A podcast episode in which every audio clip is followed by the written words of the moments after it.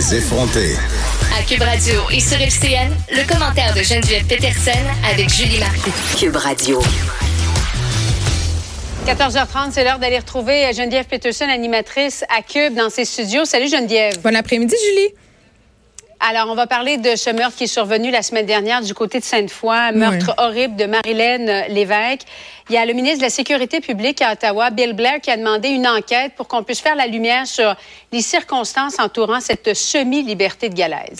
Ben oui, parce que, euh, bon, plus on en apprend sur cette sordide histoire, plus la citoyenne en moi, plus la femme en moi est révoltée parce que je me dis, écoutez, là, on a affaire à un homme quand même qui a assassiné en 2004 sa conjointe de façon totalement brutale. Là, tous les assassinats sont brutaux, mais quand même, dans ce cas-là, c'était particulièrement sordide. Et là, je veux qu'on se passe les détails parce que je sais pas si c'est pertinent de raconter aux gens comment une femme a été mais le sauvagement juge, à battue. l'époque, en 2004, avait parlé d'une violence inouïe Ben, lorsqu'il c'est avait ça. tué sa conjointe en 2004. Tu sais, il y a un concept en criminologie qui s'appelle overkill. Là. Ça, c'est quand le, le meurtrier s'acharne sur sa victime. Eh bien, ça avait été le cas à cette époque-là. Mhm. Cet homme-là avait été condamné à la prison à vie avec possibilité de libération après 15 ans, consti- constituait à l'époque un risque élevé. À un moment donné, ce risque-là est baissé à moyen et on l'a laissé sortir en maison de transition, c'est-à-dire dans une semi-liberté.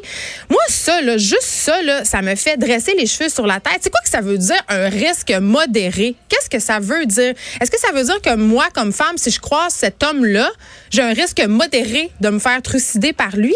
Ça, c'est une des affaires qui me jette à terre. La deuxième En tout affaire. cas, c'était trop élevé de toute évidence pour qu'il puisse entretenir des relations humaines avec des femmes, mais pour assouvir ses besoins sexuels, ça, c'était accepté. au vu et au su de Service correctionnel Canada, Julie. Il y a cette femme-là qui s'est rendue dans un hôtel, ne sachant visiblement pas à qui elle avait affaire.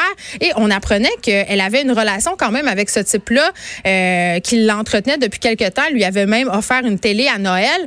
Donc, elle savait vraiment pas vers quoi elle s'avançait. Et nous, nous, du côté du gouvernement, du côté de Service correctionnel Canada, on savait, on avait des raisons suffisantes de croire que cet homme-là pouvait considérer un risque moyen pour les femmes et on l'a quand même laissé aller à la rencontre de femmes pour assouvir ses besoins sexuels. Moi, pour moi, c'est inacceptable et j'espère que la lumière va être faite là-dessus parce qu'il y a une personne qui a payé de sa vie ça m'amène à penser parce que toutes sortes de, commentaires qui circulent parce que euh, cette femme-là était travailleuse du sexe. Est-ce qu'on est en train de la part de Service correctionnel Canada de dire que les travailleuses du sexe, leur vie est moins importante que les femmes qui mènent une bonne vie? Est-ce que c'est ça qu'on nous dit?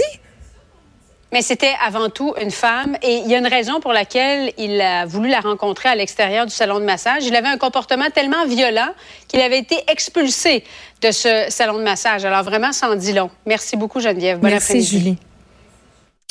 De 13 à 15, les effrontés. Cube